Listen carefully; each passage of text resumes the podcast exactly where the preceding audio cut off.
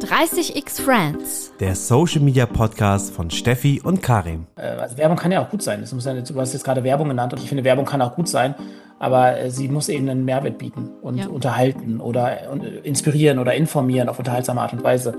Und dafür gibt es ja diverse Beispiele. Und das ist ja auch ein bisschen unser Leitmotiv. Ne? Also wir würden nie für den Kunden arbeiten, für kein Geld der Welt, in, wenn, wenn, bei dem wir nicht wüssten, wir können mit dem Kunden wirklich auf Augenhöhe Formate schaffen, bei denen wir wüssten, die Resonanz der Audience ist gut. Weil Engagement ist für mich ein sehr starker Indikator dafür, wie, wie, ähm, wie, wie gut das Creative ist, logischerweise. Und das ist auch bei uns immer so das Ziel. Also es, wir, wir schauen da sehr genau hin, wie auch das Engagement sich entwickelt bei medialer Verlängerung. Also wie gut ist, ist Engagement bei einer Werbung. Und das geht halt nur, wenn das Creative gut ist und man dann auch noch ja, in der richtigen Zielgruppe medialisiert. Und da, danach, finde ich, sollten, sollten sich auch viel mehr Brands richten, weil nur mit irgendwie bestimmten Zahlen hausieren zu gehen und sich auf die Schultern klopfen zu lassen, finde ich, geht es ein bisschen vorbei am, am. Zeitgeist der Plattform. Also overall ist, ist glaube ich, so TikTok ein Symptom von einer strukturellen Entwicklung, nämlich wie die Gen Z Medien und Inhalte konsumiert. Und das ist Fullscreen, Sound on und sehr stark trendbasiert. Und das sind, glaube ich, so die drei ähm, Kernmerkmale. Und dann natürlich auch der Algorithmus, der eben nach Inhalten ausspielt und nicht Status belohnt, sondern ähm, guten Content belohnt. Dass du halt quasi auch ohne Follower-Base sehr viele Views generieren kannst. Und das ist etwas, was Implikationen hat auf alle anderen Plattformen, was die anderen jetzt gerade auch übernehmen. Was immer noch spannend ist und auch irgendwie ein bisschen unique für TikTok ist, dass es den Zeitgeist vor allen Dingen bei einer jüngeren Audience nach wie vor sehr stark prägt und auch stärker als alle anderen Plattformen. Sprich den Humor, die Tonalität, wie die Community in den, in den Kommentaren engaged ist. Äh, das, die ganzen Insider-Jokes, die sind auf TikTok noch präsenter als auf einer anderen Plattform. Ich glaube, es gibt sehr viele Brands, die auch ähm, sich vorstellen können, langfristig mit Creators zu arbeiten und vice versa. Und, ähm, und, und mit Profit Creators, du hast das Beispiel Chip.de angesprochen, ja, das stimmt. Das ist ein Case, der ist nicht gut ausgegangen, aber wenn man da auch jetzt von Seiten von Chip wertschätzender ähm, verhandelt hätte, und gesagt hätte, hey, du hast hier bis jetzt das Gesicht des Kanals. Er hat den Kanal ja zum zweitgrößten Deutschlands gemacht, das darf man nicht vergessen. Er hatte, glaube ich, 800.000 mhm. Follower am Peak. Ja. Nur Red Bull war größer. Aber da muss man eben auch, wie gesagt, auf Augenhöhe und wertschätzend mit, den, mit dem Team umgehen. Und das, wenn das nicht der Fall ist, dann kann man Mitarbeiterinnen auch verlieren. Und ja, stimmt. Ähm, das ist natürlich in dem Fall Super-GAU gewesen, weil der alle Inhalte gemacht hat und dann war er weg. Mhm. Das sollte natürlich nicht passieren. Hallo und herzlich willkommen zu unserer neuen Folge bei 30x Friends. Heute ist Adil Spy von Recreate zu Gast. Hallo Adil. Hallo und danke für die Einladung. Sehr gerne. Adil ist Gründer und CEO von Recreate, der TikTok- und Vertical Videoagentur. Darüber wollen wir heute mehr erfahren und man kann schon sagen, dass du zur richtigen Zeit am richtigen Ort warst und ein perfektes Gespür für den TikTok-Hype hattest. Und du hattest das allseits bekannte TikTok-Gesicht wie Yunus Saru am Start und ihn auch würde ich sagen, groß gemacht. Also, es gibt heute sehr, sehr viel zu besprechen, Leute. Spannendes Gespräch steht vor der Tür. Wir freuen uns sehr und an dieser Stelle möchte ich nochmal meinen Co-Host Steffi begrüßen. Hallo, Steffi. Hi, Karim. Hi, Adil. Und alle hm. da draußen, die uns gerade zuhören. Sehr gut, sehr gut. Wir freuen uns auf die Folge und ihr wahrscheinlich auch. Wie ihr es kennt, machen wir einmal This or That zu Beginn und dann steigen wir auch direkt ein. Also für dich, äh, Adil, wir stellen dir quasi etwas zur Auswahl, entweder oder, und du musst dich einfach ganz kurz entscheiden. Klar, kenne ich. Dann let's go. Kaffee oder Red Bull? Kaffee. Reels oder Kaffee. YouTube Shorts? Shorts performen gerade sehr stark. Also Shorts. Ibiza oder Wien? Wien. Wien ist meine Liebe. Vor der Kamera oder hinter der Kamera? Ganz eindeutig hinter. LinkedIn oder Instagram? LinkedIn. Influencer oder Creator? Wir gehen mehr mit Creatoren und das fühlt sich auch irgendwie besser an. sich selbst branden oder andere branden? Andere branden. Reach oder Engagement? Immer Engagement. Sehr gut. Cool, dann haben wir jetzt ein kleines Warm-up hinter uns und ich würde sagen, jetzt gehen wir mal dazu über, dich näher kennenzulernen, Adil. Wir haben es ja eben schon gehört, du bist Gründer und CEO von WeCreate, einer Agentur, die sich auf Vertical-Videos und TikTok im Speziellen fokussiert. 2020 war da, meine ich, der Startschuss. Hast du die Agentur eigentlich alleine gegründet oder gibt es da ein Gründerteam? Ich habe einen Co-Founder, Johannes Rösinger, Grüße gehen raus, der glücklicherweise noch in Wien geblieben ist. Ähm, und da bin ich sehr neidisch. Ich bin dann irgendwann nach Hamburg gezogen, weil wir dann die Unternehmen gesplittet haben. Wir haben angefangen mit Daten, TikTok-Daten und das daraus mündete dann äh, Infodata, ähm, eine Datenplattform für Sourcing äh, von Creatern und äh, Analytics. Und die sitzt nach wie vor in Wien und da ist er eben ja, mittlerweile alleinige, alleiniger CEO und hat den Hut auf und ähm, ich, ich bin nur noch Gesellschafter und berate und habe dann eben dementsprechend aber bei Recreate Germany, wo Artist Management sitzt, wo unsere Kreativagentur sitzt und auch unser 916 Haus den, den Hut auf. Und in Wien sitzen knapp 15 Mitarbeiter, in Hamburg 35 aktuell. Nice. Stark, mega cool. Und wir hatten es ja gerade schon mal gesagt, du hattest den richtigen Riecher zur richtigen Zeit, würde ich mal so sagen. Was hat dich denn damals so bewogen, diese Agentur zu gründen? Also es fing tatsächlich mit den Daten an. Wir haben schon vor Recreate hatten wir eben die, diesen Zugang zu Daten, weil wir öffentliche Daten auf TikTok analysiert haben und haben herausgefunden, dass der, dass das einfach krasse Entwicklung ist. Also es war wirklich, es war vor lange bevor irgendwie TikTok in aller Munde war, haben wir herausgefunden, dass der Traffic real ist. Und es gab Gerüchte, ich weiß nicht, ob es ihr mitbekommen habt, aber es gab viele Gerüchte, dass der Traffic fake ist und dass es gar nicht sein könne, dass da eine Plattform so mhm. krass aus dem Boden schießt. Und das haben wir widerlegen können mit Daten. Und als dann klar war, der Traffic ist real und wir wussten, da tut sich gerade ein Social Media Gigant auf, habe hab ich immer angefangen, darüber zu schreiben. Ganz offen und ehrlich auf, auf LinkedIn so und versucht, ja, ich will nicht sagen, Werbung zu machen für TikTok, aber einfach aufzuklären, dass ich da gerade was, was, dass da gerade was passiert, das durchaus disruptiv sein kann. Und dann war ich, glaube ich, auf, auf LinkedIn so ziemlich der Erste, der, der das Thema groß gemacht hat. Und davon haben wir natürlich profitiert. Und dann war so die Frage, okay, wie können wir jetzt ein Business draus machen? Wir hatten die Daten und daraus konnten wir Infodata bauen, aber ich bin kein Programmierer, also habe ich mir überlegt, was, was können wir noch machen mit Daten? Könnten wir nicht Künstler datenbasiert beraten und dann eben Kreativkonzepte für sie machen? Und daraus mündete dann eben diese, die Story mit Younes, die ihr schon angedeutet habt, der hat ganz zu Beginn deutsche Comedy gemacht, also ganz andere Formate, als wir uns kennengelernt haben. Und dann haben wir geschaut, okay, was liegt ihm eigentlich? Was, was Formate gibt es, die auch international durch die Decke gehen können? Mit dem Ziel, wirklich einen der größten TikToker Deutschlands aufzubauen. Dass er dann zum größten wird mit Abstand, das hätte ich ehrlicherweise auch nicht antizipiert. Mhm. Aber die Story war so ein bisschen der Kickoff. Zusammen mit der Bibel. Wir haben dann mhm. quasi unsere Learnings auch noch in die Bibel verpackt und die dann auch noch umsonst zum Download angeboten. Und das hat natürlich dann das ganze Thema und uns befeuert. Und so sind dann alle anderen Department Stores entstanden. War cool. Äh, übrigens meint er nicht die Bibel, sondern die TikTok-Bibel. Ich weiß. Aber die Leute da draußen vielleicht nicht. Ähm, Gut, dass ihr es ergänzt habt. Das hätte sehr komisch rüberkommen können. so, ähm, ja, genau. Also ich glaube, das mit Younes, das äh, ist äh, jedem bekannt, der sich nur in Ansätzen mit TikTok ähm, beschäftigt und auch, ähm, wie du jetzt schon gesagt hast, auf LinkedIn, das ist auch der Ort, wo wir dich äh, identifiziert haben oder kennengelernt haben. Äh, da gehen wir gleich auch nochmal stärker drauf ein. Aber ich würde gerne nochmal den Schwenk zu äh, jetzt Younes machen. Ähm, wie habt ihr euch denn kennengelernt oder wie hast du die Creator dann identifiziert, die ihr dann bei euch managt?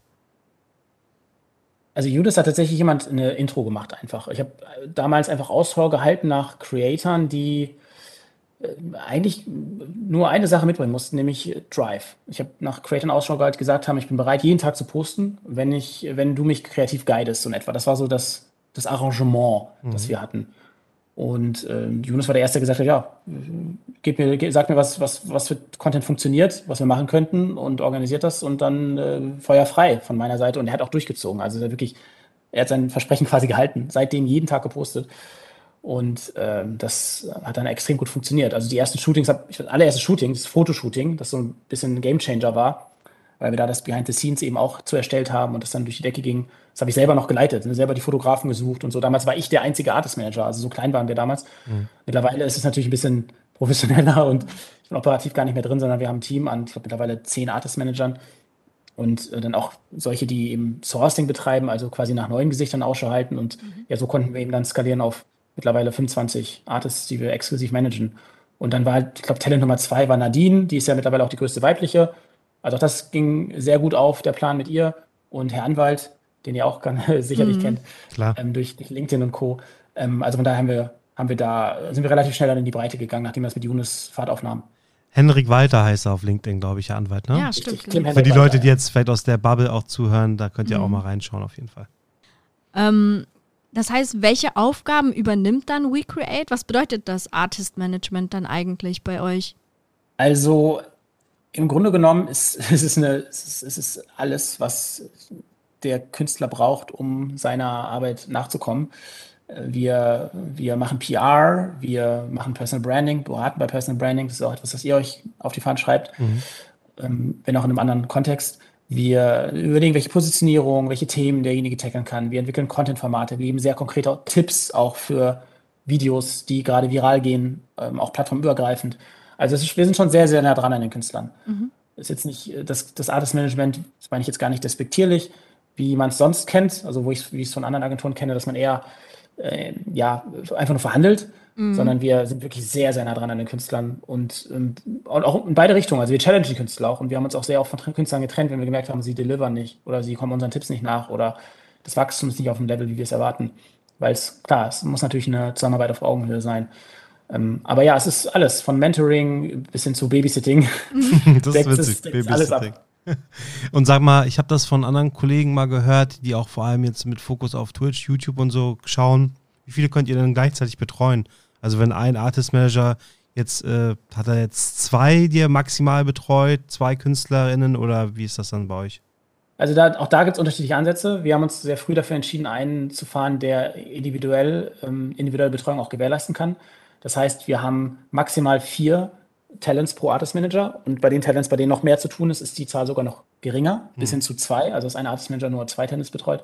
Und ich kann mir auch nicht, kann mir auch vorstellen, dass es irgendwann so ist, dass so richtig viel zu tun ist. Daily, Daily Business in der Kalender voll ist, dass man dann sogar äh, nur einen Artist Manager pro Talent hat. Halte ich nicht für undenkbar. Mhm. Da muss man eine gewisse Flexibilität mitbringen. Aber zusätzlich zu den Artist Managern haben wir dann noch Operations Manager, die kümmern sich um das ganze Thema Tracking, Reporting. Wir haben Accounting, das da den Artist Managern den Rücken verhält, was das ganze Thema Rechnungs- ähm, Forderungsmanagement und so weiter angeht. Wir haben eine Psychologin eingestellt, da sind wir, glaube ich, auch das erste Artist Management, um auf der Ebene zu helfen, weil wir gemerkt haben, das belastet sowohl die Künstler, ähm, ist ja auch viel Druck, als auch die Artist Manager. Das heißt, wir haben dann sogar da rein investiert. Also wir versuchen wirklich alles zu machen, um im Artist Management wirklich die perfekte Plattform zu haben, die perfekte Basis zu haben, damit sie am Ende das machen können, was sie ähm, am besten können und wollen, nämlich Content. Klingt auf jeden Fall sehr umfangreich und das habe ich jetzt auch schon öfter gehört. Wir hatten ja eine Folge auch schon mal mit dem Kevin Tevel, der ja auch ein Artist Management betreibt und auch mit dem Niklas Bräuch. Die Folgen verlinken wir euch auch nochmal in den Show Notes und äh, die hatten was ähnliches erzählt wie du, Adil. Also so eine Fulltime-Betreuung eigentlich mehr oder weniger und viel mehr, als man sich vielleicht als Laie darunter vorstellt. Also finde ich schon, schon echt äh, krasser Job auf jeden Fall. Auf jeden Fall. Ja, also äh, ich kann für beide nur positiv sprechen. Ähm, und äh, mit Kevin Thieber habe ich sogar alle zwei Wochen Austausch. Mhm. Also super Artist Manager und auch toll, dass es solche Leute in der Branche gibt, die einfach, ja, die einfach die richtigen Werte mitbringen und gute Arbeit machen. Finde ich auch geil, dass ihr euch da ähm, untereinander austauscht und nicht so sag ich mal, Konkurrenzdenken irgendwo habt. Also das finde ich äh, top. Es gibt genug Creator da draußen. Ja, auf jeden Fall. Ich glaube einfach, Sowieso. dass das passen und, muss. Ne? Also Ellbogen halte ich für den falschen Ansatz ja. in dem Business. Ich glaube, man sollte in dieselbe Richtung schauen. Der Markt ist groß genug und mhm. äh, da, ich habe da nie Konkurrenzgedanken. Ich fokussiere mich immer auf, auf uns selbst. Ähm, du hast ja eben bei dem This or That gesagt, äh, dein Herz schlägt für Wien, aber du warst ja jetzt auch oder bist eine lange Zeit auf Ibiza gewesen. Ähm, da habt ihr ein Creator House gemacht. Äh, kannst du mal darüber so ein bisschen erzählen, was es damit auf sich hatte? Gern. Also äh, erstmal zu, äh, also warum nicht Ibiza? Ich, Ibiza ist super spannend. Ähm, das, ähm, wie das ist auch gar nicht schlecht reden, die Region. Ähm, und auch sehr schön und vor allem sehr warm, auch wenn es jetzt hier gerade im äh, nicht so, nicht ganz so warm ist, wie es sein sollte. Aber Spaß beiseite. Ähm, wir haben hier ein Creator House umgesetzt äh, von September für 100 Tage mit neun, neun Bewohnern, die auch alle bei uns im Management sind und hatten YouTube als Partner, um die das Schema, das Thema Shorts, also das Äquivalent von YouTube zu, zu TikTok, hier ähm, unterstützt haben, gepusht haben über unser Format und es war sehr erfolgreich. Ähm, drei Milliarden Views generiert äh, auf den Hauskanälen und Creator-Kanälen. Würde vermuten, dass es die erfolgreichste, das erfolgreichste Social Media Format war ähm, im Jahr 2021. Ähm, und es war eine wilde Zeit, war ein wilder Ritt, wie man sich das so vorstellt, mit neun jungen Leuten auf einem Haufen und einer Produktion dahinter. Ganz viele Gäste, die da waren, die dann auch jeweils Challenges oder Themen mitgebracht haben. Zum Beispiel Victoria Janke, äh, die, die hat eine Challenge mitgebracht von, vom Weißen Ring zum Thema häusliche Gewalt, die wirklich allen an die Nieren ging, aber hoffentlich auch Awareness stiften konnte. Oder ähm, ähm, Alex Maria Peter hat eine Challenge mitgebracht zum Thema Genderless Closing. Und das ist auch ein bisschen so der Gedanke, dass wir nicht nur einfach Reichweite aufbauen wollen hier und und Views, sondern wir wollen auch ja, gesellschaftlich, gesellschaftlich relevante Themen in die, in die jeweiligen Plattformen tragen und in der Gen Z positionieren, weil wir glauben, dass sich das gar nicht per se ausschließen muss. Das ist ja spannend. Du hast, glaube ich, auch letztens auf äh, LinkedIn was zu Netflix nochmal geschrieben, ne? dass die da quasi auch Short-Video-Content und äh, Vertical-Video-Content schon in Teilen anbieten. Äh, könntest du dir auch vorstellen, dass sowas dann irgendwann mal über Netflix läuft, quasi? Das moderne Netflix? Also ganz ehrlich, war das tatsächlich mein Gedanke, als wir hier die, an die Umsetzung gegangen sind oder an die Planung. Wir haben das Haus gemietet für ein Jahr. Wir haben die Team aufgebaut, wir haben eine Produktion aufgebaut. Das Ganze hat hat siebenstellig gekostet. Also war schon auch, also kein geringes Investment für uns. Und die Idee dahinter war, dass wir entweder einen, dass wir entweder ähm, Brands hier rein oder beziehungsweise auch ergänzend Brands hierfür gewinnen können. Und auch das funktioniert sehr, sehr gut. Ähm, jetzt bei Season 2 äh, echt coole, coole Partner für gewonnen. Oder eben Partner gewinnen wie Netflix, Amazon Prime, äh, Join macht auch relativ viel in den Bereich ähm, oder eben Plattformpartner wie TikTok, YouTube, ähm, Instagram. Und der Plan ist, ist auch ganz gut aufgegangen. Aber ich kann mir auch perspektivisch vorstellen, dass man mal nicht mit einer, einer Plattform, Social Media Plattform arbeitet oder einer Content Plattform, sondern direkt mit, mit Netflix und Co. Zumal ich Hype House, die, die, die, das ja auf Netflix gerade eine Doku bekommen hat, wirklich nicht gut fand. Also ich finde das Konzept Hype auch spannend und klar war, war natürlich für uns auch Inspiration, aber die Doku fand ich überhaupt nicht gut. Also ich konnte mhm. noch nicht mal die erste Folge zu Ende schauen, weil es einfach nicht gut gemacht war. Und ich glaube, da ist ganz viel Luft nach oben. Und ähm, Storytelling, gerade bei Longform, finde ich, finde ich auch reizvoll. Also kann ich mir nicht, kann ich mir, kann ich durchaus mir auch vorstellen, bei Season 4, 5, 6 mal mit so einem Partner zu arbeiten. Ja. Wir werden es sehen. Ich bin sehr gespannt. Vielleicht sprechen wir uns in ein, zwei Jahren wieder und dann geht's los. Ich drücke auf jeden Fall die Daumen. Ich, ich würde es mir auch auf jeden Fall angucken, muss ich sagen. Ähm, und ich bin auch gespannt, wenn wir gleich nochmal tiefer ins Thema dann TikTok und so weiter einsteigen. Ich habe aber noch zwei Fragen an dich als Person, Adil. Wir hatten ja eben schon mal LinkedIn kurz angerissen und auch schon ähm, gesagt, dass man, äh, wenn man TikTok auf LinkedIn äh, nachschaut, ich wollte gerade googeln sagen, ähm, an deinem Namen nicht vorbeikommt. Und darüber haben wir uns ja, wie gesagt, auch kennengelernt. Ähm, welchen Stellenwert hat LinkedIn denn für dich auch im Rahmen deines eigenen Personal Brandings? Ähm, hast du darüber schon viele Kontakte dann auch für dein Business generiert oder lässt du das so nebenbei laufen? Wie ist da deine Sicht? Also LinkedIn war auf jeden Fall und ist wahrscheinlich bis heute unschätzbar es war definitiv ein, ein krasser Multiplikator, weil im Prinzip jegliche Kommunikation über LinkedIn stattfand. Also äh, du hast jetzt zu Beginn gefragt, LinkedIn oder Instagram. Auf Instagram bin ich nicht sonderlich aktiv, sondern wenn ich irgendwas teilen will, dann ist das ähm, immer über LinkedIn. Mhm. Und vielleicht mache ich da mal einen Screenshot und poste den in meiner Instagram Story. so. Kenn ich. ja. LinkedIn ist schon, schon sehr wertvoll gewesen und bis heute. Es ist, ist, krass, wie, was für coole Leads da reinkommen. Natürlich auch, mhm. Äh, ich will es jetzt nicht Spam nennen, aber äh, Kontakte, die, wo dann unrealistische Erwartungen ja. bestehen. Ich kann jetzt nicht irgendwelche Leute beraten. Ähm, als Geschäftsführer von, von, von, von, von 50 Mitarbeitern. So, ähm, das, das, wundert mich manchmal, was da für Erwartungen herrschen und ja. natürlich auch Sales, Spam und so. Aber abseits dessen finde ich schon cool, mit was für äh, spannenden Leuten, zum Beispiel euch beiden, Dankeschön. Ähm, via LinkedIn connected hat. Und da bin ich sehr dankbar für. Und auch die Bibel beispielsweise. Ich habe die Bibel geschrieben, wenn ich das nicht auf LinkedIn gepostet hätte, mhm. dann hätten wir sicherlich keine 20.000 Downloads generiert, weil da, weiß ich noch, dann haben da 1.300, 1.400 Leute kommentiert und, ja, und wollten krass. ein Exemplar haben. Ja. Und äh, insofern bin ich da super dankbar. Leider fehlt mir heute die Zeit, also da seid ihr besser, muss ich euch ein Lob aussprechen, ähm, die, die, Plattform auch noch so zu nutzen, wie man sollte. Mir fehlt leider die Zeit, irgendwie täglich noch irgendwie mhm. interessante Gedanken zu teilen. Und das Zweite, was ich ein bisschen schade finde, ehrlich gesagt, ist, dass natürlich, je mehr Verantwortung man hat, auch weniger offen sein kann. Ne? Also ich kann jetzt, ich bin ja immer frech und frech und offen. Ihr kennt mich ja auch, ja. Im, im Positiven wie im Negativen. Ähm, aber ich, ich kann halt leider nicht mehr so offen sprechen, weil ich dann noch äh, ganz schnell mal eine, eine böse E-Mail bekomme oder eine WhatsApp-Nachricht. Ähm, mhm. So, ich habe letzte Woche ein bisschen mal einen Auszug von unserem Newsletter gepostet. Ich weiß nicht, ob ihr es gesehen habt. Da habe ich auch danach ein paar Nachrichten bekommen. Dafür bist du ja auch so ein bisschen bekannt gewesen, ne? dass du echt so dir auch Cases da genommen hast und dann auch da offen geschrieben hast, was du daran gut fandest und was eher nicht so. Und ich kann mir schon gut vorstellen, dass sich die einen daran äh, gestört haben, aber andere ja da auch viel lernen konnten von deinen Tipps for free sozusagen, ne?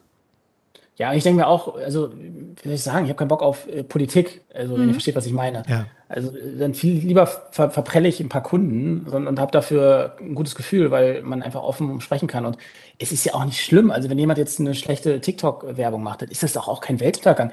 Ich ermutige doch jeden überhaupt, sich zu probieren. Mhm. Also, mir ist es doch tausendmal lieber, man macht und es funktioniert vielleicht nicht beim ersten Mal. Ähm, und trotzdem hat man es probiert und hat dann auch Erfahrungswerte gewonnen und hat vielleicht auch den einen oder anderen überzeugt, als dass man irgendwie sagt, nö, ich habe Angst vor Fehlern, ich mache es gar nicht. Also das ist überhaupt nicht das, das, das Mindset des Minds ist und ich mache jeden Tag Fehler, ganz ehrlich. Und wenn mhm. jetzt jemand ankommen würde, und das passiert ja auch, und sagt, hey Adi, das und das hast du nicht gut gemacht, dann schaue ich es mir an und wenn ich dann der Meinung bin, nach ein bisschen Reflexion, dann sage ich, ja, hast du recht, nächstes Mal besser. Ja. Insofern finde ich, wir brauchen gar nicht diese Mentalität, dass man jetzt gar nicht kritisieren darf oder so. Also ich bashe ja nicht einfach so, mhm. sondern ich, ich gebe ja meist äh, fundiertes Feedback und sage auch, gebe auch auf Tipps, was man hätte besser machen können. Und ich finde, die Mentalität tät uns allen ganz gut. Ich glaube ich glaub auch einfach, dass es sehr schwierig zu greifen ist aus der Ferne, was so, also egal ob jetzt äh, einer von uns drüber schreiben würde, über andere Unternehmen, andere Creator, was die machen. Ich finde, es ist einfach schwierig zu greifen, was da so alles hintersteckt. Also wenn ich jetzt an Unternehmen denke, ähm, was für Ziele setzt man sich da, äh, wie ist die ganze äh, Infrastruktur, äh, sag ich mal, für diese Kampagne, geht es nur primär um diesen Kanal oder geht es um andere? Also ich finde das schon sehr komplex und ich glaube, das verstehen einfach viele aus der Ferne gar nicht, was, was die Unternehmen sich da wirklich für Gedanken machen oder wo sie das Geld vielleicht auch noch zusätzlich investieren müssen. Also ich finde, das ist halt ein sehr komplexes Thema. Vielleicht haben wir nachher noch mal ein bisschen Zeit, da noch mal äh, intensiver ins Detail zu gehen. Aber wo wir gerade bei TikTok waren. Ähm, ich habe aber ja. auch noch äh, einen Punkt, den ich dazu sagen will, äh, wo du jetzt gesagt hast, aus der Ferne beurteilen, manchmal schwierig, weil mhm. man die Hintergründe nicht kennt. Das äh, würde ich auch unterschreiben. Auf der anderen Seite, ein Konsument oder ein TikTok-User kennt auch nicht die Story behind und sieht vielleicht auch nur den Clip und bewertet ihn dann, ob gut oder schlecht, Absolut. ohne ne, jetzt ja. Kampagnenziele oder whatever, ja, den ganzen Kosmos dahinter zu kennen. Und da finde ich das schon auch fair, wenn dann jemand von außen einfach draufschaut und sagt so, hey, aus der externen Perspektive fallen mir da Punkte 1, 2, 3, 4, 5 auf. Ja. Nee, das, äh, da stimme ich dir auf jeden Fall auch zu. Also das sehe ich ja, das sehe ich genauso. Ich glaube einfach, was ich damit, also was ich damit meinte, ist äh, vor allem auch, keine Ahnung, du hast jetzt TikTok, YouTube, LinkedIn, Instagram, Facebook, äh, Snapchat, jetzt vielleicht noch Reddit, äh, Twitch, wisst ihr, was ich meine? Und es gibt einfach einige Unternehmen, die halt auf allen Plattformen mehr oder weniger aktiv sind und vielleicht äh, haben sie ja von fünf verschiedene Plattformen in die Kampagne integriert und dann ist vielleicht als Beispiel, wenn wir bei TikTok bleiben, TikTok nur ein Bestandteil davon und deswegen äh, packt man da zum Beispiel nicht das größte Investment ja. rein oder so. Kann man jetzt trotzdem mit der Frage, ob das sinnvoll ist oder nicht. Ich glaube, es hängt mal vom Thema ab. Das kann man jetzt auch nicht so einfach aufdröseln, aber ich stimme da voll zu. Was Content betrifft, vor allem, entweder ist Content für die Zielgruppe cool oder nicht cool. Mhm. Also da finde ich auch, wenn wir über Content sprechen, sollten wir da alle auch offen für sein. Ja, sowieso. Und das Problem ist dann eigentlich eher auf C-Level-Ebene oder auf, auf, auf hoher Management-Ebene, dass ja. das Verständnis dafür fehlt, wie arbeitsintensiv und umfangreich Content Creation ist. Das wird mhm. unterschätzt. So nebenher mal ein bisschen TikTok machen, ja, das funktioniert halt nicht. Also wir haben Kunden, ich darf leider keine Namen nennen, aber wir haben Kunden, die haben Marfo gemacht und die haben keine substanziellen Investments gemacht, außer, außer TikTok in den letzten Jahren. Also keine krasse Out-of-Home-Kampagne oder irgendwelche Kooperationsmodelle mit LEH oder so. Und die Markenbekanntheit ist einfach mal um 10 Prozentpunkte gestiegen innerhalb von zwei Jahren.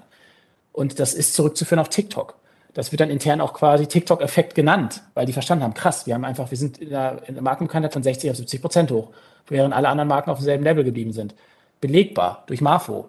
So, und das, das, das finde ich schon beeindruckend. Und, und, wenn man dieses Verständnis hat oder wenn man diese Awareness dafür schafft, dann glaube ich, dann gehören da auch größere Budgets für allokiert und dann kann man Kanäle auch so bespielen, wie es sich gehört, auf Augenhöhe mit der jeweiligen Audience. Das ist auf TikTok nun mal die Gen Z. Ja, das stimmt. Primär Gen Z, auch wenn TikTok älter geworden ist, würde ich auch noch sagen, primär immer noch Gen Z. Also, Absolut. Hier, sag mal, wo wir gerade äh, jetzt so wirklich im TikTok-Talk, Real Talk sind. Ähm, Reals Talk. Reals mhm. Talk, genau, nee, Real Talk. Ähm, was sind dann so Kriterien für dich, die maßgeblich dafür verantwortlich sind, ob jetzt ein Creator erfolgreich wird oder nicht auf TikTok? Keine Ahnung, du hast ja auch nicht mich, aber der anderen Karim zum Beispiel, ne? Ähm, oder andere Creator, die Nadine hast du, glaube ich, angesprochen. Ähm, wie sieht denn das da aus? Woran macht ihr das fest? Also verschiedene Faktoren. Aber also was uns ganz wichtig ist, wir schauen erstmal, auf, wir schauen natürlich auf die Zahlen, klar, aber das ist definitiv nicht das Wichtigste, sondern wir sprechen dann auch mit den Leuten. Wir haben dann einen Channel für, wo dann Vorschläge gemacht werden, schauen auch datenbasiert, wer wächst gerade wie schnell und so. Und wenn wir das Gefühl dafür haben, dass jemand erstmal zu uns passt, was den Content angeht, also beispielsweise jetzt nicht zu viel Haut zeigt oder nicht zu zu gewalttätige Inhalte, Alkoholverherrlichung, was auch immer. Sowas würde alles nicht zu uns passen. Das, das mhm. sind wir nicht und das würden wir auch nicht machen, egal wie groß derjenige Creator ist. Das ist schon mal ein Hygienefaktor. Dann sprechen wir mit denen und schauen, wo stehen sie gerade im Leben, wohin wollen sie. Ähm, wie sind sie jetzt in Anführungszeichen nur aufs Geld aus? Oder steckt auch was dahinter? Wir nehmen als Leitmotiv immer Reichweite verpflichtet und das nehmen wir auch wirklich in den ersten Call mit rein. Und wer sich dem beispielsweise nicht auch verschreibt, dann ist es okay. Das will ich gar nicht judgen. Wenn jemand jetzt irgendwie Steuersparmodelle für Dubai irgendwie ausarbeiten will in Jahr drei oder sich in Lamborghini leasen will, äh, mit dem ersten Ersparnis, der ersten Ersparnis, dann ist das okay. Ich will es nicht, will es nicht judgen, aber dann passt das nicht zu uns. Hm. Und das sind auch so ein bisschen Erfahrungswerte aus der Vergangenheit, wo wir nicht einfach, ja, vielleicht ein bisschen zu wenig Lebenserfahrung hatten oder Erfahrung, dass wir da wirklich auch hart selektieren müssen. Und wenn das passt, dann gehen wir in die, in die, auch bevor wir denjenigen signen, gehen wir in die Kreativarbeit. Wie können wir denjenigen Kanal weiterentwickeln? Wo ist noch Luft nach oben? Wofür brennt derjenige? Ich, ich zitiere da mal ganz gern dieses Konzept von Ikigai. Kann jeder gerne mal googeln, weil ich das so toll finde, im Business wie auch privat zu überlegen.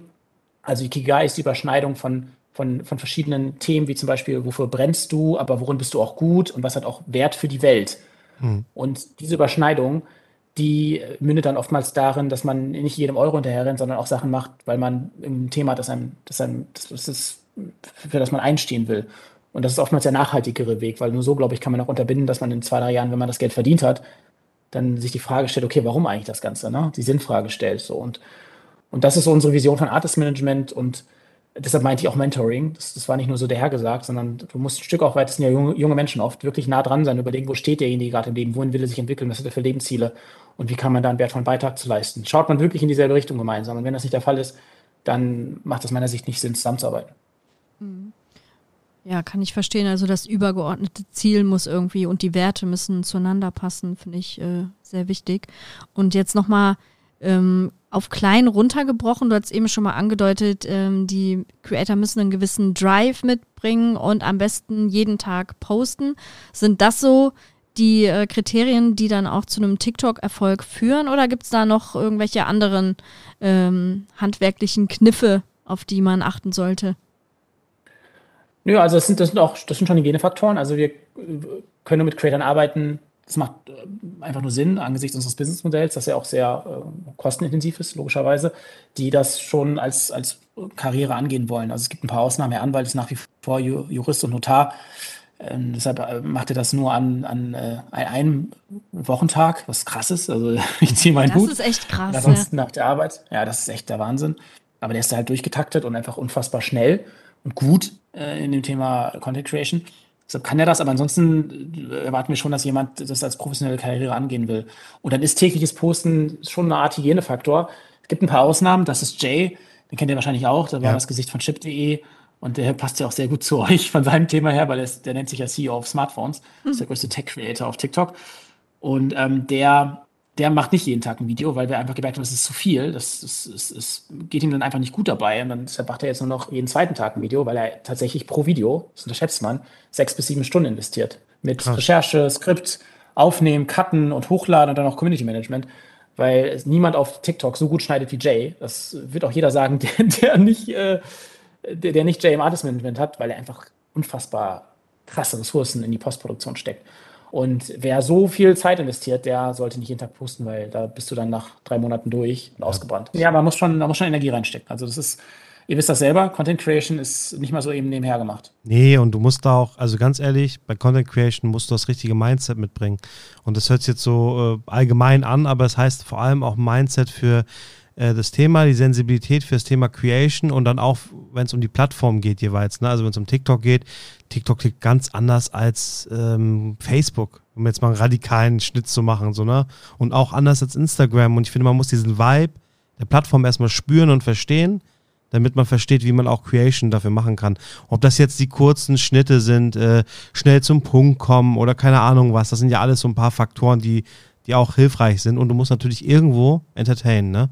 Also jeder auf seine eigene Art und Weise. Herr Anwalt ist jetzt nicht der, der ähm, quasi, wie soll ich sagen, Witze macht im klassischen Sinne, aber er hat seinen eigenen Humor und der macht ihn halt auch aus irgendwo und das mit Seriosität gepaart. Ich finde, das ist äh, irgendwie was ganz Neues gewesen und auch bei Younes. Younes hat ja zum Beispiel früher, ich weiß nicht, ob das jetzt so ist, aber nie geredet in seinen Videos, ne?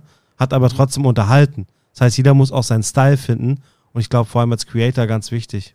Ja, absolut. Also ich glaube, die Kunst ist es, dass man immer weiter experimentiert. Never stop testing, sage ich auch immer. Also einmal 80 Prozent das machen, was man vorher gemacht hat, das funktioniert, aber 20 Prozent sich Raum lassen, um zu experimentieren. Denn man muss sich wandeln. Also wir leben in so dynamischen, agilen Zeiten. in denen die, ähm, in denen Formate sich auch äh, ja, weiterentwickeln können und auch mal vielleicht nicht funktionieren. Und wenn ich meine beispielsweise Herr Anwalt, als wir uns kennengelernt haben, äh, war sein einziges Format, as far as I know, war dann äh, eine Minute Jura. Und mittlerweile hat der Herr Anwalt reagiert und News und Comedy-Formate und das funktioniert. Und manche Formate funktionieren auch nicht, dann werden sie ja wieder eingestellt. Und genauso ist es bei Younes, der, wie gesagt, deutsche Comedy machte und mittlerweile macht er Zaubertricks und äh, Fotoshootings und Behind the Scenes und mhm. äh, greift auf Trends auf. Und diese, ich glaube, diese Flexibilität, die muss ein guter Creator mitbringen, um äh, immer auch immer wieder aufs, aufs nächste Level zu kommen. Ja, das stimmt. Ich meine, TikTok hat sich in den letzten zwei Jahren ja auch massiv verändert, finde ich. Also jetzt nicht vom Kerngrundsatz her, aber sind neue Leute draufgekommen, viele Unternehmen, äh, neue Trends natürlich, die jede Woche kommen. Aber ich finde irgendwie so ein bisschen und jetzt auch mit den Längen zum Beispiel, was die ausprobieren, ich glaube, bis zu zehn Minuten wollen die jetzt ja. machen oder machen die schon, ne? Ja. Also frage ich mich ja wirklich, ob ich das durchsetze. Ne? Ich glaube ehrlich gesagt ja. nicht, aber persönliche Meinung nur. Und was meinst du denn? Was hat sich in den letzten zwei Jahren, du hast ja mit begleitet, was hat sich da jetzt so richtig krass verändert auf TikTok? Auf TikTok hat sich sehr viel verändert, finde ich. Also die Plattform ist deutlich professioneller, erwachsener. Du hast die Länge der Videos angesprochen. Ähm, das, man merkt, dass die Plattformen sich mehr mal angleichen. Ne? Also TikTok geht in die Länge, YouTube geht in die Kürze, bezeichnenderweise mit dem Namen Shorts. Also overall ist, ist glaube ich, so TikTok ein Symptom von einer strukturellen Entwicklung, nämlich wie die Gen Z Medien und Inhalte konsumiert. Und das ist Fullscreen, Sound on und sehr stark trendbasiert. So, das sind, glaube ich, so die drei ähm, Kernmerkmale. Und dann natürlich auch der Algorithmus, der eben nach Inhalten ausspielt und nicht Status belohnt, sondern ähm, guten Content belohnt. Dass du halt quasi auch ohne Follower-Base sehr viele Views generieren kannst. Und das ist etwas, was Implikationen hat auf alle anderen Plattformen, was die anderen jetzt gerade auch übernehmen. Was immer noch spannend ist und auch irgendwie ein bisschen unique für TikTok ist, dass es den Zeitgeist vor allen Dingen bei einer jüngeren Audience nach wie vor sehr stark prägt und auch stärker als alle anderen Plattformen. Sprich den Humor, die Tonalität, wie die Community in den, in den Kommentaren engaged ist. Äh, das, die ganzen Insider-Jokes, die sind auf TikTok noch präsenter als auf einer anderen Plattform. Ob das so bleiben wird, wird sich abzeichnen. Ich glaube, dass Shorts da gerade einen sehr, sehr guten Job macht. Und ich glaube auch, da bin ich deiner Meinung, dass sich Longform auf TikTok nicht so durchsetzen wird, weil, glaube ich, auch die Erwartungshaltung der Audience eine andere ist. Und deshalb, äh, glaube ich, wird da eher das, das, ähm, der, der Ball so ein bisschen bei YouTube bleiben. Und dann wird es halt sehr spannend sein, wer so den, den Kampf um, äh, um, um Shorts, um Shortform, Kurzform-Videos äh, gewinnen wird von den drei, dreieinhalb, vier Playern, die da gerade aktiv sind. Ja. Ja, und ich meine, egal ob jetzt aus Creator-Sicht oder Unternehmenssicht, also was, was würdest du denn sagen, wie findet man so seine Nische auf TikTok? Also ähm, ist es jetzt eher so, ich nehme den Schizophrenie-Ansatz, wo ich zum Beispiel äh, mal so rede, dann bin ich die gleiche Person und rede anders, ne? Oder ist es halt so das Farbpulver, was Younes gemacht hat? Also wie würdest du jemandem raten, wie findet man seine Nische auf TikTok? Ich glaube, ich würde da wieder dieses Konzept äh, Ikigai aus dem Ärmel schütteln, mhm. das einfach da hilft. Also ich glaube, es macht nicht Sinn, irgendetwas zu tun, weil es funktioniert, sondern ich würde immer davon ausgehen, wofür brennst du und was kannst du und dann gibt es dafür auch eine Nische. Also es, es, es gibt ja Creator, die machen total nischigen Content. Also wenn ich mir überlege, die Idee, die Karim Jamal hat, da irgendwie sich Sets zu bauen ins Wohnzimmer, da kommt ja niemand drauf, der nicht äh, erstmal diesen Zugang hat und viel Platz hat in der Garage seines Opas. So, und einfach sagen kann, hey, ich bin handwerklich begabt, ich baue jetzt einfach mal und schlüpfe in verschiedene Rollen. So, das kannst du schwer dir aneignen. Ich glaube, da musst du irgendwie eine Passion für haben und, und für brennen. Und dann bist du auch gut darin. Ich bin absolut davon überzeugt, dass man, dass das die Basis ist. Und das gilt auch im Berufskontext. Ne? Also ich glaube, es, das wird euch ja auch, schon, auch so gehen. Einige Sachen in eurem Job fallen euch leichter, andere fallen euch schwerer. Safe. Ähm, und die Sachen, die euch leichter fallen, sind, glaube ich, die Sachen, in denen ihr dann automatisch auch ein Stück weit besser seid, weil ihr mehr dafür brennt, in denen ihr euch dann auch weiterentwickelt, vielleicht auch in der Freizeit mal was macht oder euch austauscht oder irgendwie in der Dusche einen kreativen, innovativen Gedanken habt. Das habt ihr jetzt nicht bei, I don't know, vielleicht einem Reporting oder, oder Buchhaltung, die euch vielleicht nicht so Spaß macht, jetzt nur so plakativ gesagt. Und ich glaube, so ist es auch bei Creatern, dass sie wirklich auf ihr, auf ihr Gefühl hören müssen. Und da sind wir dann auch sehr gern Sparingspartner. Apropos äh, Kreativität, äh, gestern äh, um halb eins nachts, glaube ich, oder ein Uhr nachts, hatte ich so einen kreativen Schub und da habe ich einfach meinen LinkedIn-Post geschrieben. So einfach mal runtergeschrieben, so hatte ich einfach Bock drauf. Und ich war eigentlich auf dem Weg ins Bett und da habe ich gedacht, nö, jetzt habe ich den Gedanken, dann setze ich mich mal ein paar Minuten hin. Und das ist einfach so. Kreativität kommt da, wo sie kommt. Mhm. Und ich finde, das sind die Momente, die man nutzen muss. Egal ob Dusche, beim Sport, äh, beim Autofahren, was auch immer. Man muss diese Momente, finde ich, nutzen. Das irgendwie auch vielleicht mal runterschreiben oder sich eine Memo schicken oder keine Ahnung was machen und dann auch umsetzen. Und ich glaube, da haben viele auch ein Problem mit. Du hattest ja, oder wir haben ja gerade über die Nische finden gesprochen und äh, du hast äh, Younes erwähnt, Kari mit dem Farbpulver als äh, Beispiel. Es gibt ja noch viele andere Beispiele. Wie siehst du das denn, Adil, wenn man denn seine Nische gefunden hat? Wie viel Spielraum ist dann noch da, um sich auszuprobieren? Oder muss man dann sozusagen in diesem Schema drinne bleiben? Ich glaube, dass es, äh, dass, es gibt viele Beispiele dafür, dass das nicht so sein muss es gibt natürlich immer Reaktanzen bei der Community, wenn man jetzt irgendwie komplett das Thema wechselt. Das äh, ist insofern schon ein gewisses Risiko, will ich auch gar nicht kleinreden, oder beziehungsweise eine Hürde. Ich will es gar nicht Risiko nennen, eine Hürde. Aber wenn man daran glaubt, dann sollte man das tun. Und um da mal ein positives Beispiel zu nennen von jemandem, der länger im Business ist als bei uns, weil unsere Creators sind ja erst seit zwei Jahren dabei, ähm, ist Diana zu Löwen. Die hat angefangen mit, wenn ich richtig informiert bin, da kannte ich sie noch gar nicht, mit Fashion. Und jetzt redet sie über Entrepreneurship und Female Empowerment und das ist ja eine starke Wandlung. Und also ich schließe dich nicht aus, don't get me wrong, aber es ist zumindest vom Thema her, vom Schwerpunkt her eine starke Wandlung. Und äh, das, das funktioniert sehr gut. Und damit ist sie dann auf einmal auch in, in, ja, medial, auch in ganz anderen Bereichen präsent und relevant. Also ich sehe sie jetzt nicht mehr so aktiv im Thema Fashion, mhm. sondern eben bei ganz anderen Dingen. Und ja, dementsprechend stimmt. für mich hier Lob geht raus an Diana zu Löwen und Kevin Tewe. Mhm. Eine sehr ähm, starke Wandlung, die extrem gut funktioniert. Und ich glaube, selbiges wird auch bei unseren Creators passieren. Also äh, die, das Leben ändert sich, die Situation ändert sich. Ich glaube, in den letzten zwei Jahren ist so vieles passiert, was das ein oder andere disruptierte und dementsprechend auch dazu einlud, Dinge zu hinterfragen und vielleicht in eine andere Richtung einzuschlagen. Und es würde mich wundern, wenn alle unsere Artists in zwei Jahren noch dieselben Sachen machen.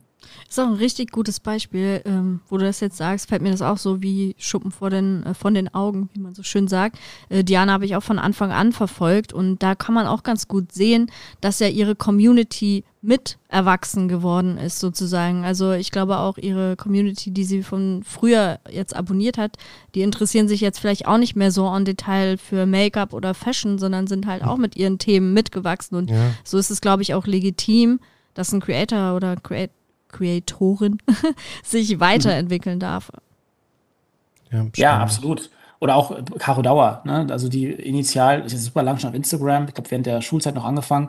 Und ähm, ja, jetzt ist sie lange keine Influencerin mehr und mag es auch gar nicht, wenn man sie Influencerin nennt, ähm, sondern ist Unternehmerin und macht das extrem gut und äh, macht Kooperation mit Brands und ähm, ja, ich habe mal mit ihr darüber gescherzt bei irgendeiner Autofahrt, wie, ähm, was da der nächste Schritt ist für sie. Und äh, ich, ich, glaube, das ist dann auch ganz eigene Gründen und dann wird sie vielleicht auch mehr, noch stärker in die Richtung gehen. Weil natürlich, jetzt ist sie, glaube ich, gerade 27 geworden, wenn man dann irgendwie 18, 19 anfängt zu bloggen und mit 27 ist man so viel weiter im Leben, hat sein Studium beendet, hat jahrelang Erfahrung gesammelt im Business und macht das so professionell und gut wie sie, dann äh, geht man natürlich auch irgendwann logischerweise den nächsten Schritt. Und deshalb finde ich es eigentlich spannend, dass man, wie du gerade gesagt hast, in der Community da mitnimmt auf, diese, auf dieser Reise durchs Leben. Es gibt viele Veränderungen im Laufe des Lebens und auch die Creator wandeln sich. Das ist echt, und auch die Community wandelt sich. Also finde ich echt sehr spannender Gedanke. Muss ich auch mal beobachten. Ich glaube, ich, ich, glaub, ich werde nachher mal ein bisschen recherchieren. Ein paar Leute, die ich mhm. vor zehn Jahren verfolgt habe auf YouTube und so. Ähm, lass uns mal die äh, Schere schlagen zu Brands nochmal. Ich meine, Adi, du berätst ja quasi auch Brands in Richtung äh, Corporate Creator, wollte ich schon sagen, in Richtung Content Creator. Und äh, natürlich wirst du jetzt erstmal sagen, ja, Unternehmen brauchen Creator von uns oder von anderen. Aber meinst du nicht, oder ich frage anders erstmal, wie wichtig ist es für dich, dass es wiederkehrende Gesichter bei Brands auf den Kanälen gibt? Bleiben wir mal bei TikTok. Das ist wichtig. Ja. Also unabhängig von TikTok, weil das natürlich Vertrauen fördert. Und ähm, deshalb äh, bin ich nicht so überzeugt von One-Offs. Es kann sicherlich Sinn machen für Kampagnen, Kommunikation, Produktvorstellung, dann auch mal ein bisschen weiter zu denken. Aber ich glaube, ich halte es für sehr wertvoll, äh, langfristig eben nicht nur einen Creator zu buchen und einmalig zusammenzuarbeiten, sondern wirkliche Markenbotschafter. Und ich bin auch davon überzeugt, dass man das merkt an der Resonanz, wenn man dann Marken mit, mit Gesichtern assoziiert, dass, dass da die Magie drin liegt sowohl bei Corporate Creators logischerweise, ne, so wie ihr es seid für, ähm, für die Deutsche Telekom, das macht ihr sehr erfolgreich und sehr gut. Warte mal kurz. Nee, falsche, warte, falscher Sound. Oh, falscher nee. Sound. Ach Mensch, ich lass es einfach. Ich spiele damit nicht mehr rum mit dem Keyboard. Sehr gut. Aber ich kann mir vorstellen, äh, welcher, welcher. Ähm, ja. Ich wollte eigentlich ich klatschen. Noch nicht. Das wollte ich machen wollte ja, dir zu, zuklatschen. Habe ich mir gedacht, dass, dass du das suchst. ja, aber genau, das macht ihr super und seid damit dementsprechend auch die Gesichter von der Marke und das ist natürlich genial und das, das ist ja das beste Beispiel dafür, wie wichtig es ist, da eine gewisse Nachhaltigkeit zu haben, ne? weil ihr seid das Gesicht der Deutschen Telekom so, und Ähm, das, ist, das ist auch stark und super wertvoll. Und genauso kann es aber auch funktionieren zwischen, zwischen Marken und, und, und Creator. Ne? Also mhm. mit, mit, Kaufland beispielsweise arbeiten wir jetzt seit einem Jahr zusammen, glaube ich, mit, mit Herrn Anwalt. Und, ähm, und, und dementsprechend ist der natürlich ein Gesicht der Marke und wird so assoziiert und mhm. auch darauf angesprochen und kann sich damit auch identifizieren. Und ich glaube schon, dass da sehr viel äh, Power liegt, um wirklich auch die Audiences äh, von und auch die Werte von einem Creator auf eine Brand zu übertragen, perspektivisch.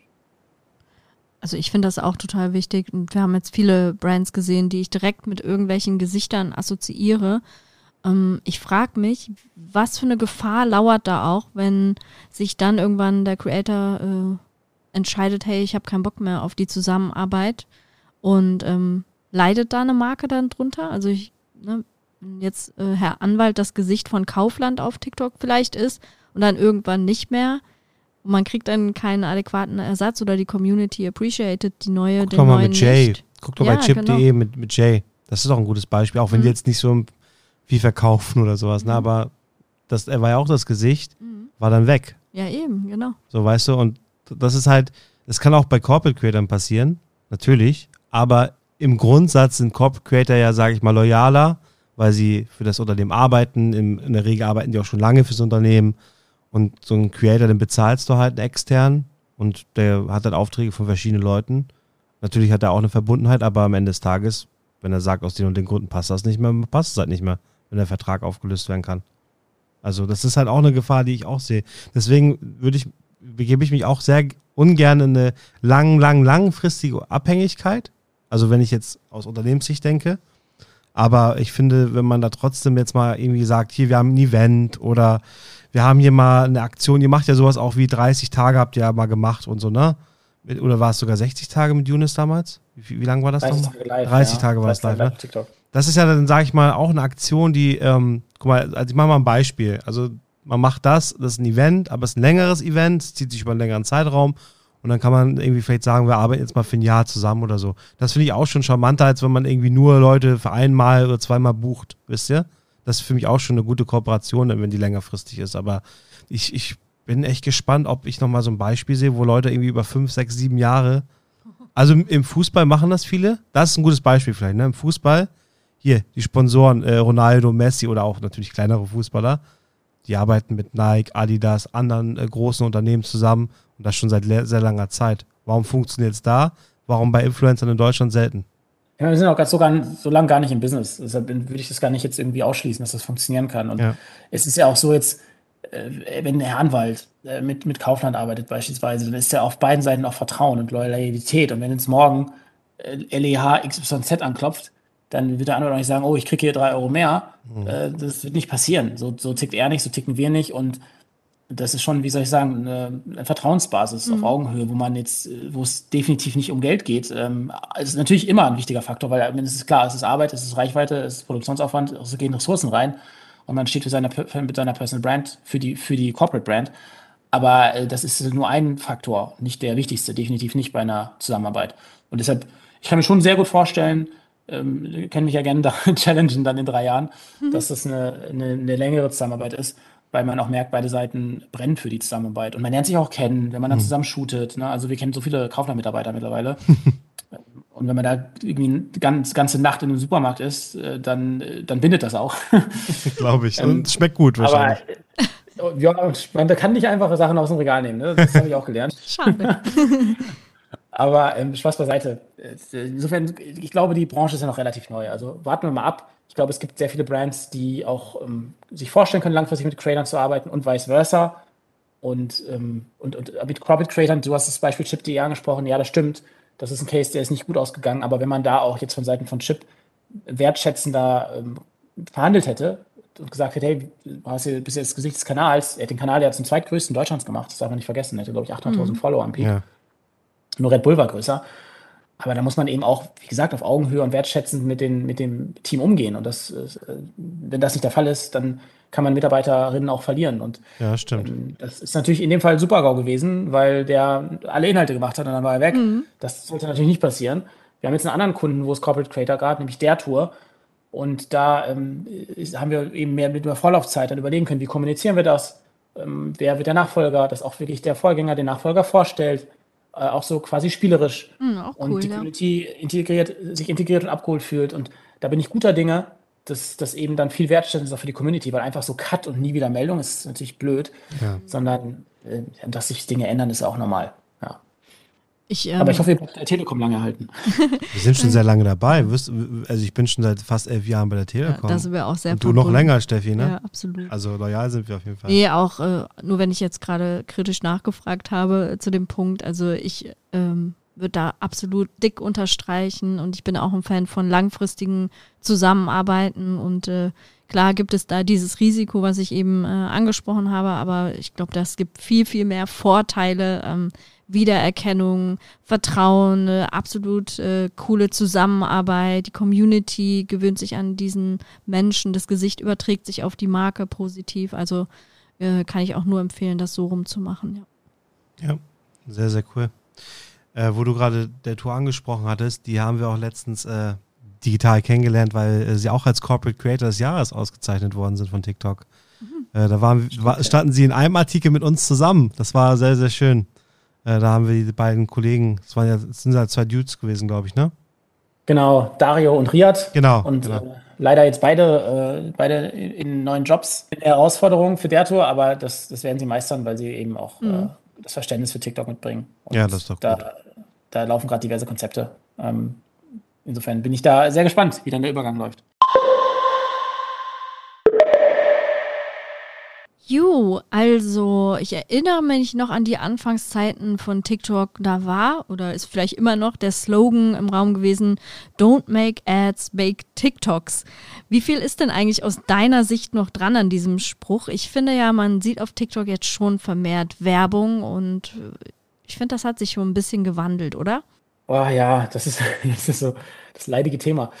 Also die, die Idee, dass man auf TikTok anders kommuniziert, sodass es sich nativ einfügt, die ist wahrer denn je. Und das, ist, das steckt ja auch hinter dem Claim Don't Make Ads, Make TikToks. Ich sehe es äh, in Ansätzen, aber overall sehe ich noch sehr viel schlechte Werbung leider. Ja. Äh, Also Werbung kann ja auch gut sein. Das muss ja, du hast jetzt gerade Werbung genannt und ich finde, Werbung kann auch gut sein, aber äh, sie muss eben einen Mehrwert bieten und Ja. unterhalten oder und, inspirieren oder informieren auf unterhaltsame Art und Weise. Und dafür gibt es ja diverse Beispiele. Und das ist ja auch ein bisschen unser Leitmotiv. Ne? Also wir würden nie für den Kunden arbeiten, für kein Geld der Welt, in, wenn, wenn, bei dem wir nicht wüssten, wir können mit dem Kunden wirklich auf Augenhöhe Formate schaffen, bei denen wir wüssten, die Resonanz der Audience ist gut. Und das ist immer so messbar, dann auch äh, sehr ehrlich. Also die Gen-Seite sagt gnadenlos ehrlich in, in den Kommentaren. Dann sagen die halt gar nicht gemerkt, dass es eine Werbung ist oder erst am Ende gemerkt, dass es eine Werbung ist oder endlich mal eine gute Werbung. Ja. Und, ähm, und, und bei schlechter Werbung sagt sie halt dann oftmals, ähm, ähm, äh, ich, ich habe jetzt gar nicht ein, aber gibt es einen Top-Kommentar, der ganz oft wird. Wir sagen Nein zur Werbung auf TikTok, genau. Ja, stimmt, genau. Sehr oft dann ganz oben.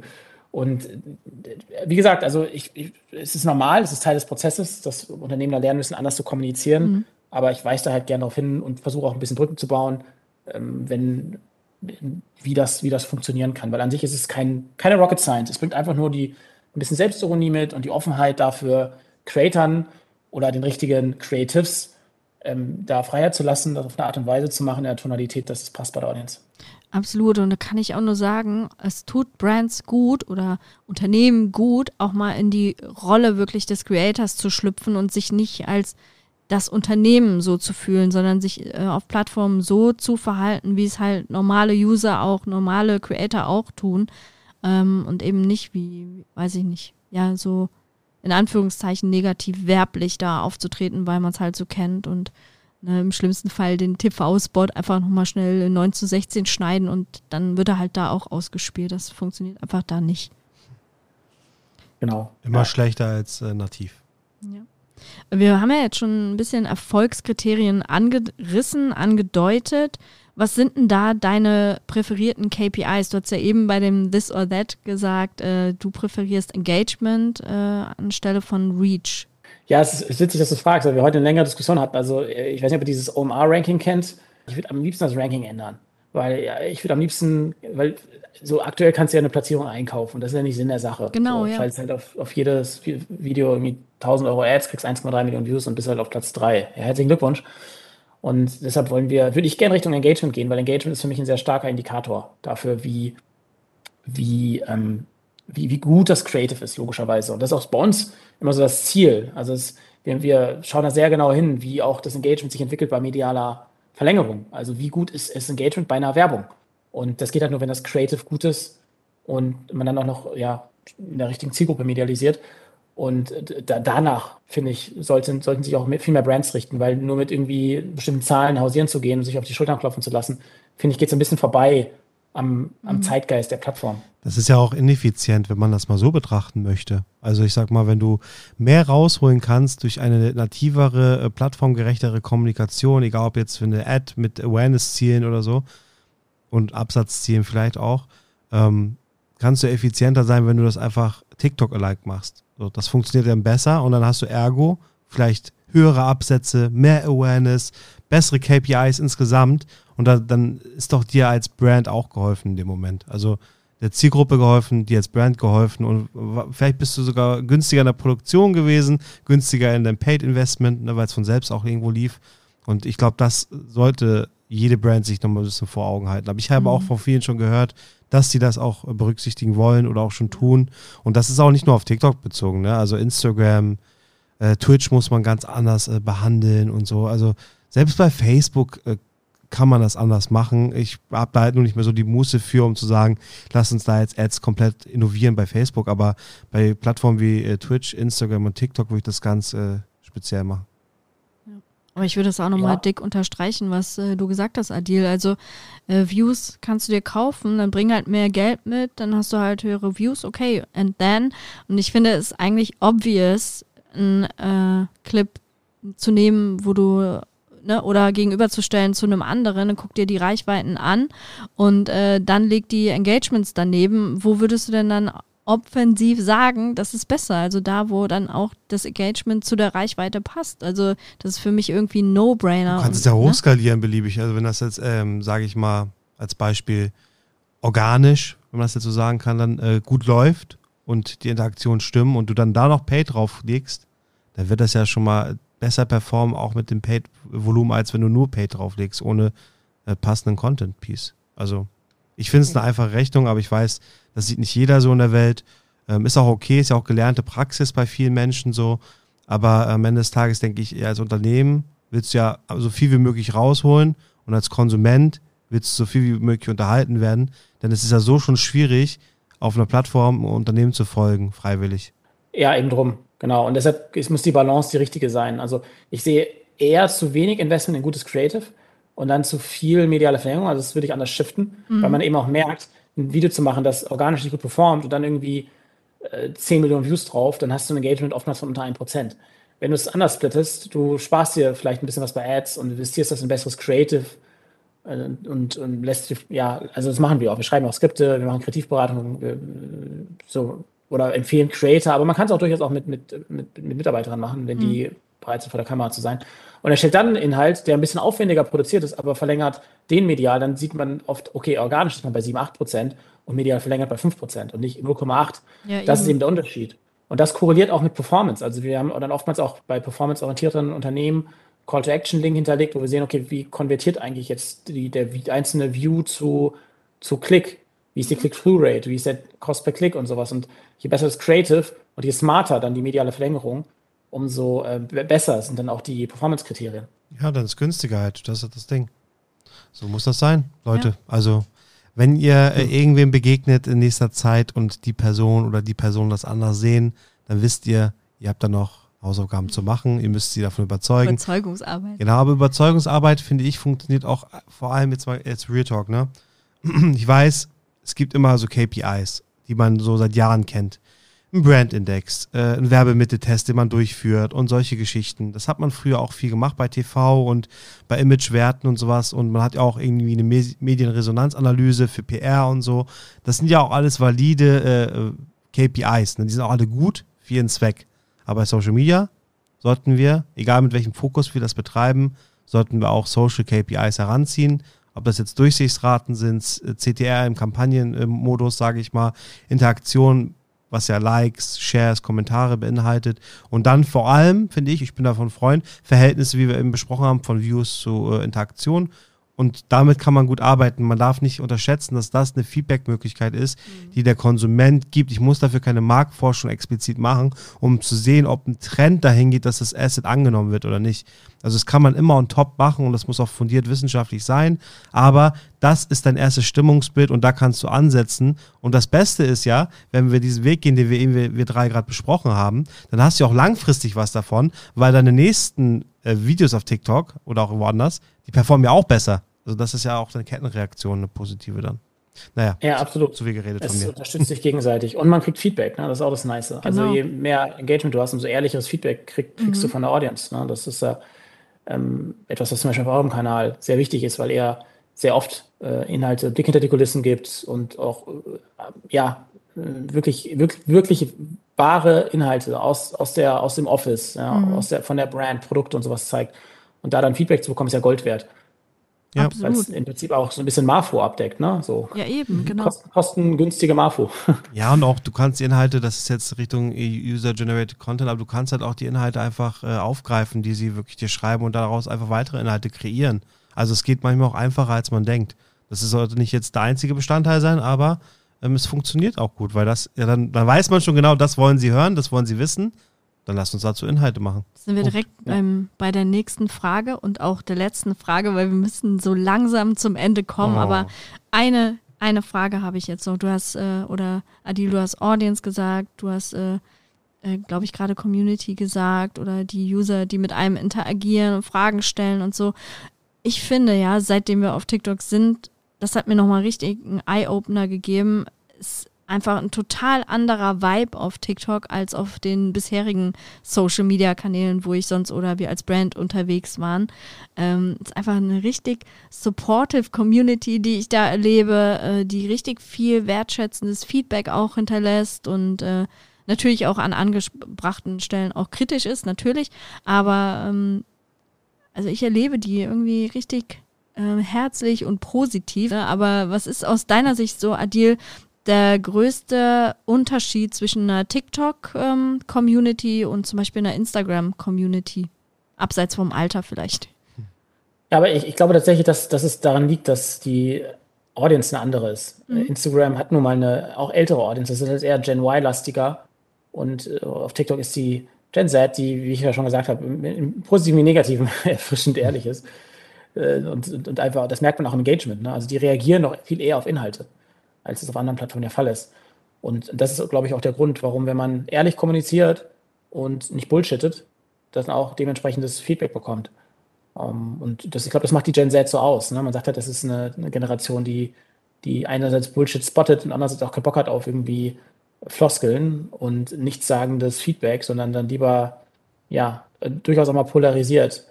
Und das ist ja witzig, was auf TikTok passiert. Also ich muss ja hm. oft schmunzeln, wirklich, wenn ich mir, wenn ich da durch die Kommentarsektion gehe habe ich heute erst also erlebt. War genauso. Mühe geben. Mühe geben, den Top-Kommentar zu setzen. Das ist ja eine Art Spiel, das die Community spielt. Ja. So, Gamification.